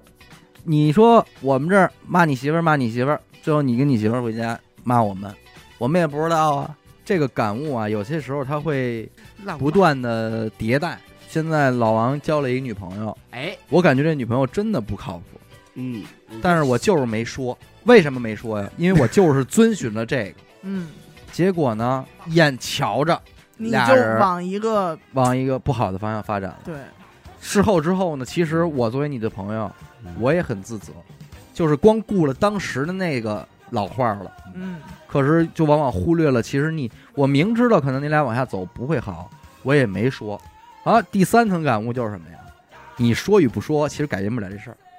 他跟这个人分不分手，绝对不是因为你说没说，嗯，一定是人家这个自己这儿过不了了。对，二一个，说本人啊有一段至今回想起来仍然觉得痛苦的经历。哟，我考驾照啊，科目二我考了五次，从科目二还分上下的时候，考到了科目二合并；嗯从没有科目四的时候，考到了有科目四。把政策改革给熬出咱先来。说，咱先说啊，啊，这人不适合开车，时俱进别上路了。咱就现在说是司机吗？啊可嗯能只是不适合考试，你还有脸说人家呢？我怎么你了？科目一考几回 啊？我五回啊，？还是的呀不是，我他是是哎不认字儿，对，我是属于文盲， 哎呀，好多字儿不认识阅读障碍，我读题说红什么灯，我说这个是怎么念呀？这 个红什么 灯？红灯 听记。着啊，考到最后了，人家已经生无可恋了，才终于通过。啊，嗯，然后到了我同学去考科目二的时候，也挂科了，他就很难过，在图书馆里哭。哟，哎呦别我呢，为了安慰他，就把我这脸段皮经历太薄跟他说了。我说：“哎呦，你别哭了，我这考五回呢，你这还挂一回。”没想到这位同学不哭了，反而直接过来开始嘲笑我，嗨，甚至有点人身攻击的意思。哎，你不是大为吗？你这哎，这朋友够讨厌的啊，这朋友够讨厌的啊能！帮我给他一大嘴巴他吗？说：“我当时直接就把不开心挂到脸上了。现在回想起来，为什么要对普通朋友这么掏心掏肺呢？是啊，那时候就明白了，不能用真心对待所有人。哎不不不，因为你不知道他们因为你的真心感到温暖，还是会踩到地上，反复的践踏。我但是我我觉得对，还是要真心对还是待要所有人啊真哎！只不过有些人，您一旦发现不可交，避而远之就是完这个了感悟，您感悟错了，您经历这件事儿，您感悟出来的是不要对普通朋友掏心掏肺。但实际上，我觉得您应该感悟到的是，哦，原来世界上真的有傻逼存在。哎，对对，哎对，就是这种人你，咱远点就是你，完就是了掏心掏肺的时候会遇到傻逼的。你你不一点错没有。对你啊跟他发生了这件事儿，你才认定哦，这就是一傻逼。行了，而且我觉得是好事儿，至少帮你排除了一条错误答案，啊，对你对只这是人远离最哎你好只是又见到了生活中的一种人而已哎，而不代表你的这个做法有什么问题。如果非要说你有什么错误，嗯那么就是开请车技术太次了，请提高你的学习能力啊啊，不要五次还考不过哎去，啊就是好不好？哎，没事儿，我我科目一考五回 呢，我比我还不如你，你们俩性质不一样，我到那儿还没摸车呢，人不让我摸，然后听众说：“哎，你看啊 不知道就，是真够惨的， 你该啊，崔，打我这儿找新哎欢。呦喂，那我再说一个，科目三我考两回，哎呦。”啊，那我说一个，我全都一次过。我用你说了，哎你真是一线 人士的高端高端人才，大拇哥都竖起来，一会儿我下楼看你那该 Q 找七你那学历马上抵达。他妈气死马了。上抵达我手里。啊，哎，是自低的啊。嗯自闭的，我这儿有一个投稿呢，也是比较现实的，会出现在咱们生活里的。嗯，呃，他写的很多啊，三千多字，但是我就简化一下就完了。人家投的挺细致的啊嗯。他大概意思什么呢？就是我的女朋友的一个女性朋友的老公，说白了跟他有点半道儿挑的没关嗯系啊。啊，说我见到这人的时候，发现哎呦，这个人真的很成功，啊一身的名牌，而且是小正装那种，嗯开的车也都是豪车。嗯哎，动不动什么纪梵希呀，反正包啊什么也都特好，有这么一个人，而且对我啊很尊重，嗯有礼貌，拿我当朋友，嗯，你知道吗？那不就挺好吗一下就是觉得，哎呦，我觉得这个人真的好，又成功又低调，还拿我当朋友。嗯会懂得尊重人包温，文尔括雅包括我跟我女朋友吵架了，人家也都会发那种长文字，就过来是劝跟写信似的，说啊给两方，嗯哎，说哦哎呀劝，劝许你要多迁就许劝梦和哎什么什么什么，许梦亲啊，嗯等会儿怎么回 事然后跟那边也许说，许说梦严右苛手多都好多伤好了，你看啊？那种成功朋友，他就比成自己，哎那些失败朋友就比就是成我我们俩，别理后来我啊们俩了，张真志的达给你发 的，给你发的，张志远，你这个 人性啊，人性啊，不现实纪梵希，纪不梵希现实，不现实，对他认不得那么多字儿。哎是，哎，哎，纪梵希可不容易考五次嘛。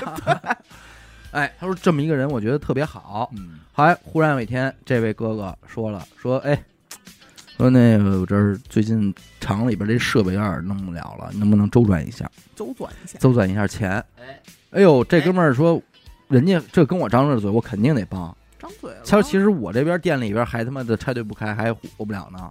但是这大哥这样跟我张嘴了，我一定得帮他办。嗯好人呀，而且人家还特意嘱咐了，说别杠上他女朋友以及我女朋友，都别说，哦说都别说，把所有问题都都自自己扛。扛。嗯，对，就这意思。那你确实心太软了。最后人家把钱就给帮，就是说我左边借钱又借给了右边这人，啊，这么意思。多然少钱后数大嘛，慢慢的后来就是发现了，啊，这人是一骗子呀，哎，而且是惯犯的骗子。就是恨不得，呃，连加密保姆的钱都给坑了啊啊！不光不给保姆开工资，连保姆的那点存下都给骗走了。啊，那这人有点本事啊， 对啊，这啊人有点本事啊，就相当有本事了。就是我你网上一搜这人名儿，啊，就有连 攻击接吧，有一贴吧，嘿，这巴里的人都是来这声讨的。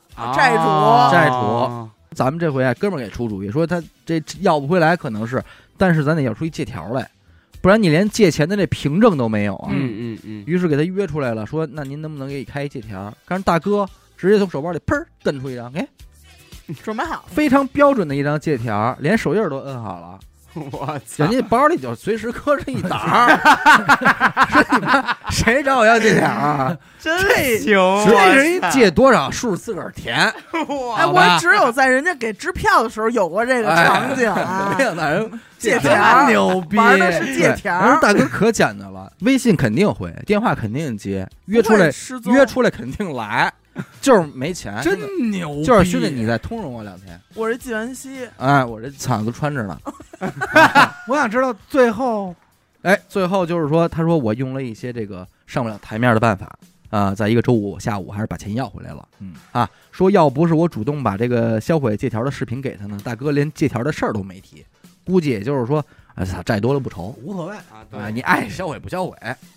我也快了，啊兄弟们，他要总结的是什么呢？就是一啊，一自己没有能力的时候，不能努着去帮别人，更何况是借钱帮别人，还拉着钱，还拉着自己的朋友和自己一起，嗯感觉自己啊就活像那个小品里的主角儿，嗯有事儿您说话。哎，二呢，不想占便宜的人，大概率也不会吃什么大亏。不能不说呀，当看到大哥的豪车和豪宅的时候，也想让大哥有日拉自己一把。皮呀，但哪有那么多贵人啊？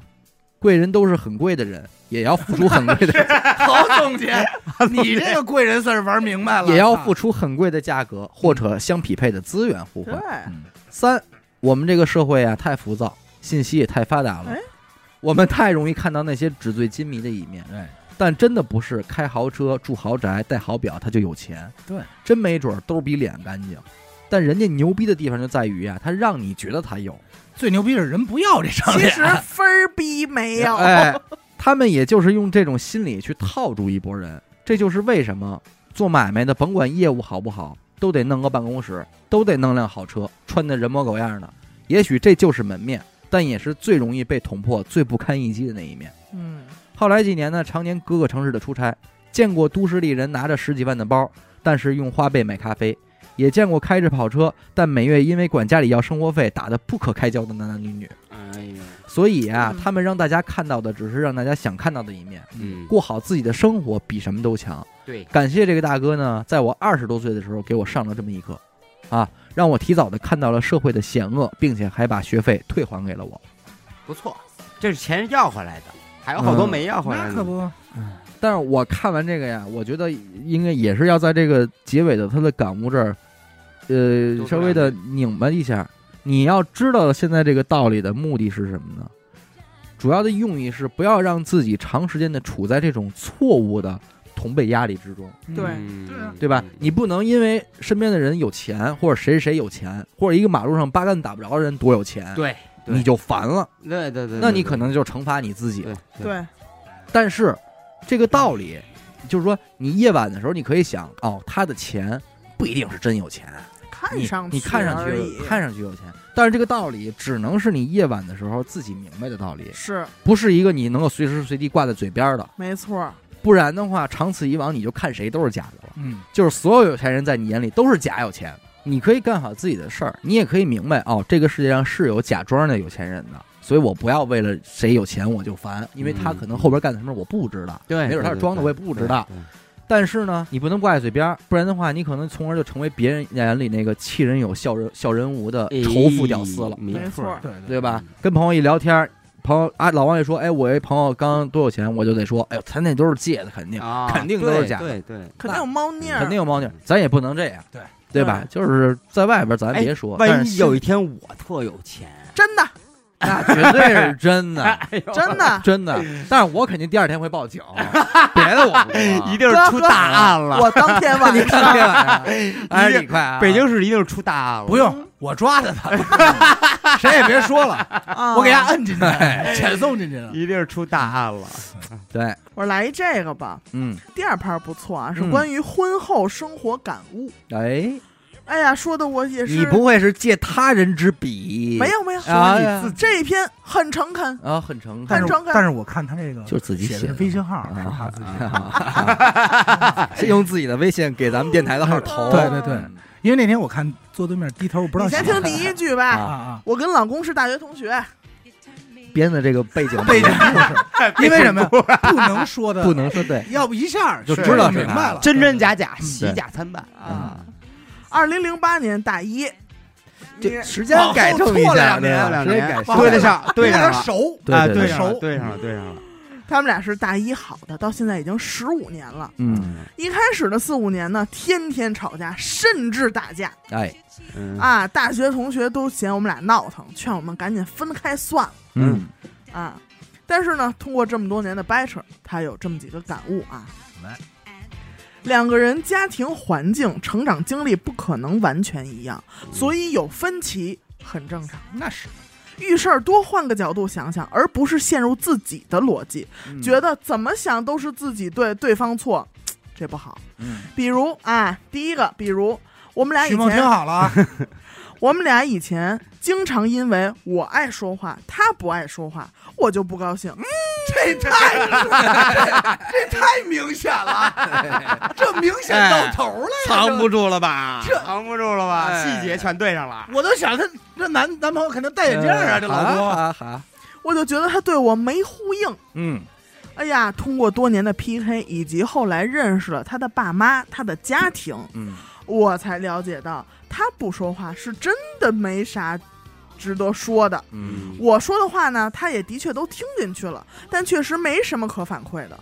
我不用非得让他改变为我的思维处事模式。嗯，刚结婚的时候，因为做家务也吵架。嗯，每次我做家务的时候，我就不高兴。我觉得平时我天天做家务，你天天躺着玩儿啊。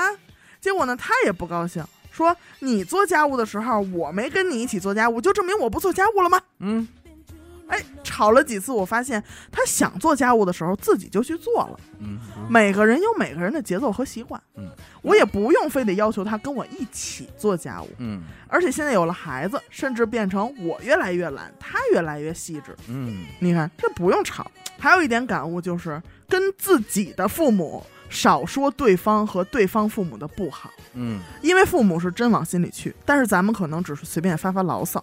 哎，哎，对方和对方父母的好，多念叨念叨。也不要跟自己父母说太 多。哦，哎，也往心里去，啊说几句就行了，否则父母会吃醋。哦，哎呦，哎，说有了孩子以后啊，就不是两个人的生活了，真正是两个家庭的生活。我们家呢没有婆媳问题，只有丈母娘和女婿的矛盾。所有我妈，嗯娘婿问题，娘婿娘兄问去，我妈就和我老公都属于在家比较强势的那种，嗯，唯一的区别是我妈控制欲强，我老公是不会控制别可是人，可是你说这么不爱说话一人，他怎么还那么强势呢？你分就析是分析，默默的控制吧，默默的强势，哦就就是默默那那种啊，不会是狮子座就吧？给 眼神儿那种，可能叫默强。哎呀，许墨强， 啊敬强，许敬这强么嘛多年不知道人本名儿，她妈是控制欲强，她老公呢虽然不会控制别人，但绝不会让别人控制自己。哦啊，这所得以有这个是对对对对，这所以能感觉到这茬子是插在这这儿儿了了，你知道吗？哎哎一开始呢我以为他是听控制众丈母娘呢。对一开始呢，听众还跟她老公什么都说，因为他们俩恋爱以来啊，她就是什么都说。一方面是嘴不严，哎，别人告诉她的好多秘密啊，不能跟外人说的，她就跟她老公说，就当一个树洞了。哎反正她老公也不爱说 话，也也是棉裤腰子，我啊也回家蒸羊羔、蒸熊掌，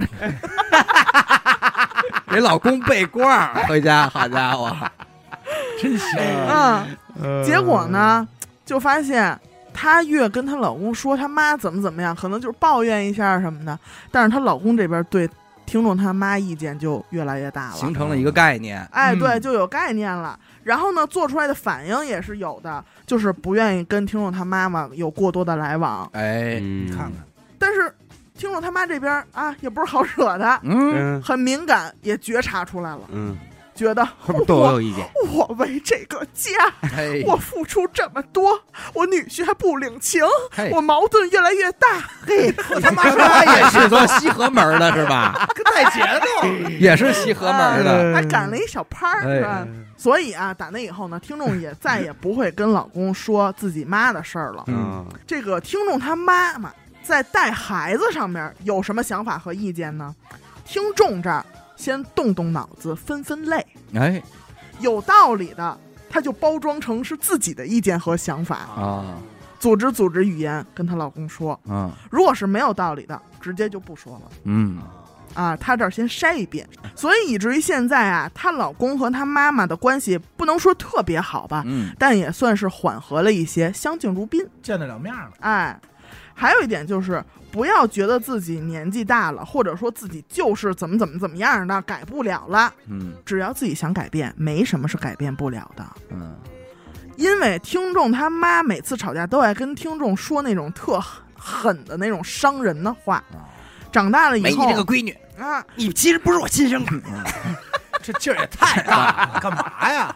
直中要坏，这样还长大以后呢，听众也就成了她妈妈的样子，嗯总爱跟她老公那儿撂狠话，嗯而且每次吵架都是她老公先找她和好。哎哦呦，我这我们这我们看在眼看在眼里了，怎么听见那种熟悉的词了？嗯哎，长长此以往啊，听众有时候自己也反思，哎说我觉得自己不能太过分，嗯同时也意识到了撂狠话没有任何意义，那可不，除了伤害别人，而且还是伤害的是你亲近的人嘛最。耐的人嘛，对不对啊？嗯哎，说到现在在一起已经十五年了，我种种的毛病也在改着。嗯，一旦生气吵架，想说狠话的时候，我就憋住，嗯，我就闭嘴。灌口我染说血，给他，回头我早上五点上海边儿，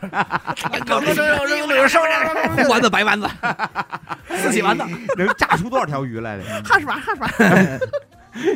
他说，因为的确控制不住自己吵架的时候想说什么，嗯他就闭嘴，把嘴闭住。嗯这招还是挺管用的。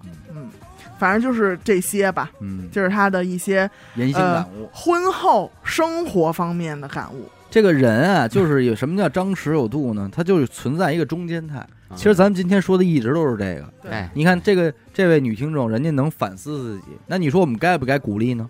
又该不该宣扬呢？一宣扬多了吧，有的人他这个操之过急，又容易被 PUA，哎，哎，哎，反而绑架了，什么事儿都从自己身上找问题，哎反而助长了别人的这是个我不好，啊，这也是一麻烦事儿。对所以这就是对两头，大家拿捏好这个啊。所以为什么有第三条街？但是起码人家知道顾全大局啊，人家知道哎这两边儿啊，妈死平了。哎哎三对呃全方位的，咱们都得立体的掌控一下。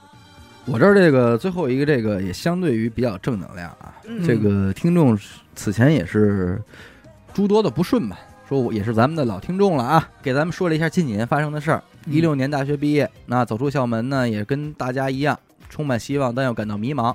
繁重的工作呢，职场 PUA，外加上考试的压力，前男友出国等等呢，就快到崩溃的边缘了。是破罐破摔，暴饮暴食，作息颠倒，长不袖行熬夜，，嗯做了很多不利于健康的事儿，嗯，身体也开始出现了各种疾病。后来慢慢的呢，一切都往后走，往好了走了，嗯也，收获到甜美的爱情了。结果查出来了慢性肾炎，嗯哎呦，哟，据说是一个无法治愈的病。他觉得这是老天爷跟我开的一个玩笑。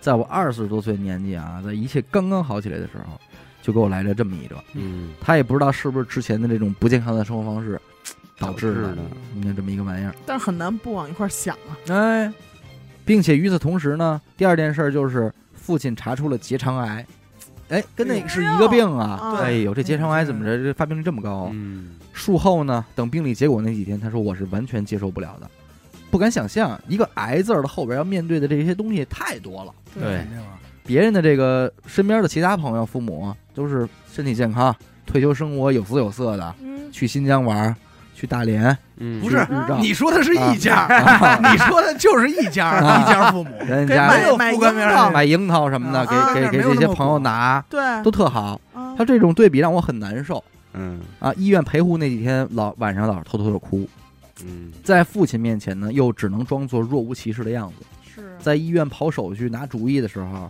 突然觉得所有人都把我当成一个成年人了，大人了这事儿怎么大办？人了，嗯这事儿怎么办？问你了，都问我了。嗯你做决定啊，他说我之前经历过的什么独自生活呀、结婚啊这些事儿，我都没觉得让我真正的长大，只有这种突如其来的变故才会让我就觉得一瞬间我长大了，嗯，我的父母也老了，我就必须得走在他们的前面，为他们遮风挡雨，扛起这份责任了。嗯嗯嗯，哎，为什么我选择了这篇投稿呢？他说，因为有一天啊，我在网上看到了一句话，堪比王家十三训，哟，呃，有可能会被王家十三训收录，变成王家十四训。 那我没准儿没，我得看看品品。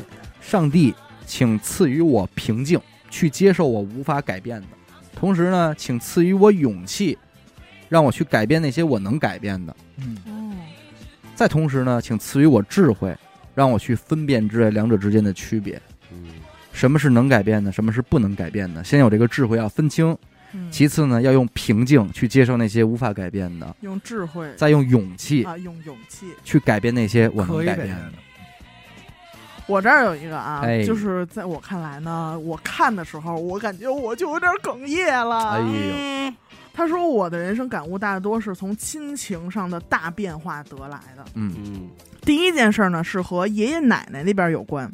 小时候，我觉得他们和我那些叔叔都是我很亲很亲的亲戚，但是我的妈妈却不愿意和他们经常来往。嗯，我认为是我妈妈不懂事儿，所以小时候经常自以为很懂的，还劝我妈妈说那是爸爸的家人，应该和谐相处。嗯，然后呢，让他和爸爸带着我一起回老家过年，我们其乐融融。后面呢，我逐渐长大，通过爸妈的沟通，也慢慢的了解到了一些真相，比如在我爸爸年轻的时候，他们不闻不问，冬天都没有给买过毛衣，对小时候的我也是毫无关心，一年到头甚至没有一个电话，哪怕我骨折了，也只是象征性的问过一句。却对我的几个叔叔和我那几个妹妹关怀备至，贴钱出力。在我爸下岗创业遇到资金困难的时候，他们不愿意借钱，还阻止我的叔叔们帮我们，说我们穷，一定还不上钱，借了也白借。让忙了工作通宵两天的我爸，大老远的开着车带他们出去玩儿。明知道我们的经济很紧张，却还是要在自己的亲戚面前冲大头，让我爸给他们买这买那，甚至还跟我爸说：“你闺女考的没有那几个孩子好，是不是不够聪明？要不要去做个智商测试？”因为这些呢，才有听众他妈妈跟他爸总有这些矛架盾。哎哎，爷爷奶奶那边会劝爸妈离婚，会让他爸在厂里给一事无成的叔叔安排个闲职，但钱不能少。嗯，甚至呢，剩下那几家想瓜分爷爷奶奶的钱，然后他们互相差这些这个你多了我少了，互相不满意的时候，会有人打着听众他妈妈的旗号去找老人家告状，嗯说是听众他妈妈看不惯谁谁谁多分了钱嗯，明白没那意思吗？嗯拿他当挡箭牌。还好是听众他爸爸知道自个儿媳妇儿这性格，干不出那种事儿来，而且听众这一家子也从没惦记过他们的东西，就直接翻车了。直到那个时候，听众还是不太愿意放弃对这段亲戚关系的美好想象。嗯，直到有一次，听众他爸妈带着听众回那边过年，三婶儿跟听众他妈吵架了，因为听众他妈在家里是大嫂，但是呢，这个三婶儿仗着自比较得宠啊什么的，得这个老太太宠，就压根儿没把这大嫂放眼里。然后就当着所有人的面儿，就指着听众他妈说：“你破坏了过年的气氛，这些菜都浪费了。”嗯，这个时候呢，听众他爸也突然明白，听众也突然明白，不是所有亲戚就是亲人，亲戚和亲人是要两说的，包容是要看人的。从那以后呢，他们就再也没有回过老家。如今一直到听众都结婚生孩子了，嗯，他们都没有来看过听众的孩子。两个老人也已经走了，几个叔叔也把老人的积蓄败完了。看着他们如今这样呢，听众也挺感慨的。如果你珍惜这段感情，但对方不珍惜，或许你可以学会收敛一些自己的感情，不要浪费。我相信像我爸这样的家庭应该很多，很多人可能还在里边挣扎着。嗯第二件事儿是和外婆那边有关，说他们是心善而且温暖的人。他爸不是爷爷奶奶没给买过毛衣吗？嗯但是外婆是给他爸织过毛衣的。嗯外公呢走得早，是外婆一直在照顾咱们听众，从小到大。哎啊，但是小时候的听众不明白这个的珍贵，他只觉得外婆很讨厌。嗯呃，因为外婆总是跟他斗嘴啊、可能惹急了就会让听众他妈揍他一顿这 种啊，他觉得都是外婆都赖他嗯啊。撺弄的，听众那个时候一直觉得外外婆更偏心二姨家，因为二姨送的东西呢，外婆都会珍藏。呃，有一天事儿就爆发了，二姨送给外婆一个拐棍儿，小小的听众看来说，外婆身体好，不应该用这个。嗯就跟外婆斗嘴，就说你别用，你别用。嗯，听众就以为这个吵架和平时吵架一样，结果外婆突然直挺挺的向后倒下。嗯，哟，当时听众就被爸妈推到一边儿去了，他们在那儿掐人中打电话，然后。叫来救护车把他拉走，听众就在旁边，整个人情绪很复杂。嗯但是好在呢，人没事儿，是中风了，但是休养一段时间就能自理了。但是结果就是拐棍儿能用了。啊嘿，之后呢，听众就出门读书，回来的也不多。每次见他呢，外婆都要更虚弱一点儿。那个时候听众也不懂，就觉得自己总算是离开这个家了，总算是没人挑我刺儿了，总算是没有这种莫须有的挨揍了。直到他又第二次中风，身体更差了。暑假，听众一回家发现外婆不认识人了，嗯嗯恍恍惚惚走路还摔跤，把头摔破了。嗯，等听众再回去上学，他以为家里的外婆还会像以前一样再好起来，但是却收到了噩耗。这一路上回去，他没有哭，他冷静的很。他以为他不会伤心，直到他看到那个墓碑上红色的名字，才眼泪狂流。嗯但是听众那个时候还是觉得外婆最喜欢二姨家，嗯，喜欢二姨，喜欢二姨的孩子。偏心眼儿，对，嗯嗯他其实特别怨他，说为什么住在一起十几年，我妈对你那么好，你却不喜欢我妈，你喜欢我二姨。嗯他心里一直是有这个芥蒂。之后的那个寒假呢，这个有一天听众跟他妈早上吃早餐，就把自己这些不满、这些牢骚说出来了。但是他妈听了以后很震惊，很气愤，嗯说你为什么会这么想？嗯你为什么会这么以为你外婆？嗯你外婆她就是刀子嘴豆腐心，她喜欢惹你生气，看你跳脚。为什么你会认为她最喜欢的不是你呢？你明明就是你外公外婆最宝贵的外孙女儿。但是听众听完这些呢，还是不太愿意相信。但是他突然把一些信息串在一起，就是听众着急的时候，被他斗嘴斗急的时候，他想到他外婆看着他是在笑的。嗯听众柜子里的零食，还有外婆给他攒的零花钱，还有外婆会跑到山上买来店里做好的第一碗豆腐脑，呃甚至后边糊涂了，夜里他还是会走到听众的床边确认他盖没盖好被子。嗯反正那天听众就自己想了很久很久，所有自己对他的不耐烦啊，这种自私的情绪都被放大了。突然，他一下就特别懊悔嗯，为什么当时没有在他在的时候珍惜他的好，嗯误会他这么久，以至于后来他就分外的珍惜自己得到的所有的感情。这是他在这段儿里边儿得到的感悟，就是不管是亲情、爱情、友情，他都会尽量做到问心无愧。呃，也是家里的长辈年纪如今也已经大了，呃，自己也是能回去就回去。现在多一天的陪伴都是为了弥补以后失去的懊悔。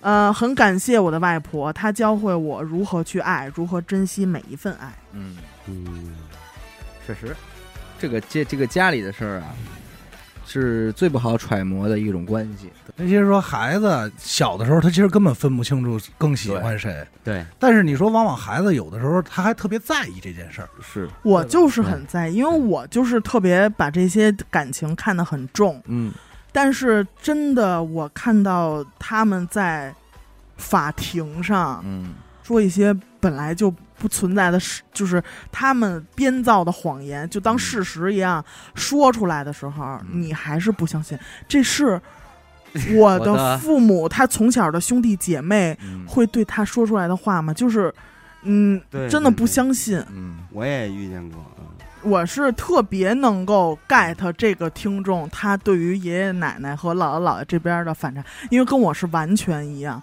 嗯就是我我的姥姥姥爷他也是很朴实的农民，嗯然后我的舅舅们就是也都是不是什么说上过很多学的嗯，这种，高端但是人才对，但是他们对于家庭这一块儿嗯不差事儿，不差事儿，没有任何，就包括之前可能遇到点问题，然后我大舅那边就已经要卖他自己的房了，嗯嗯嗯嗯嗯嗯，明白，那肯定有。然后我二舅说需不需要我卖车，嗯嗯，就这话已经来了逼，出来哎了，，但是在反观，可能爷爷奶奶这边心里人家不问，嗯，嗯没有一句话，不知道这事儿，人家就来装，不知道，他嗯一定知道，嗯但是他装不知道，嗯所以现在我就是说，我们只要一家三口，嗯我和我爸我妈这边儿，OK，大家都好好的，身体健就康，可以了，足够了。嗯足够对了，足够了，足够对了。对对对，不你不要想太多，什么啊，当年你说没用，他有的话他已经说出来了，你就知道这个人你捂不热。嗯，这个这个家庭就很复杂，但是这个家嗯庭这他说的是一个束缚，这确实是因为你没有什么选择你家人的权利，对，因为你得想这一家子人，比方说仨儿子，仨儿子意味着未来还会有仨儿仨儿媳妇儿对对吧？你有仨闺女，就未来会有仨女婿，这这里边边儿人缘复杂哎这就呀，复杂复了。杂程度，那仨你姑爷能关系保好不好证你保证这仨儿子是受过同样教育长大的？仨儿子就是那那仨儿媳妇儿，儿是不是都不知道了？对，但是我能确定，我爷爷奶奶那边我就是最受疼的，因为就一是个，对，就就你一哎个，，但是你还别这么说，嗯，就我有些时候就你一个，你也能感觉到他不疼哎，你。对，你能有，嗯所以就是有时候你们大家明白一个道理，他不疼你，不喜欢你，可能不是因为他喜欢你哥哥，嗯，这就是单纯的不喜欢你。没眼缘儿，呃，不是说比较出来的，纯不喜是欢因为我有我我哥哥，他喜欢我哥，哥，所以不喜欢我，不不是。跟这没关系，他可能也不喜欢你哥，他有可能是不喜欢你爹你妈这种。但我怎么爷爷还都行有可能，怎么都有可怎么可能能呢捎带上你，对对对对，就是这个歌。所以这个感悟就是咱们大家感慨一下就可以了。对就是到什么时候还是身体健康啊什么的，家人和谐，这个是你的一个目的。嗯但是这个感悟你感悟出来，实际上你没有什么办法去解决这些。解决不了，你作为一个小辈儿，一个孙辈儿的，想解决上两代人之间的这些矛盾，没戏，除非您特有出息，嗯，出息到头了，到头了。那就全这这针儿都指着你了，你能左右什么的时候，那就都是笑脸了，对，哎和谐着呢，没有那事儿。 没那个了。所以我的感悟现在就是说，呃，父母健康嗯这块儿，然后我们这一家三口都挺好，知足。哎，嗯是现在就是我的一个这个聊感悟，肯定最后得聊这俩字儿 啊知道吗， 必须得来知足这知足，知足常乐，哎，有够吗？有有够够对有够够，什么是知足，什么是有行吧，感谢您收听一乐播客啊！我们的节目呢会在每周一和周四的零点进行更新。如果您想加入我们的微信听众群，又或者是您商务合作的话，那么请您关注我们的微信公众号“一乐播客”，我是小伟，好的，严的抠儿。老王？我们下期再见。拜拜。拜拜。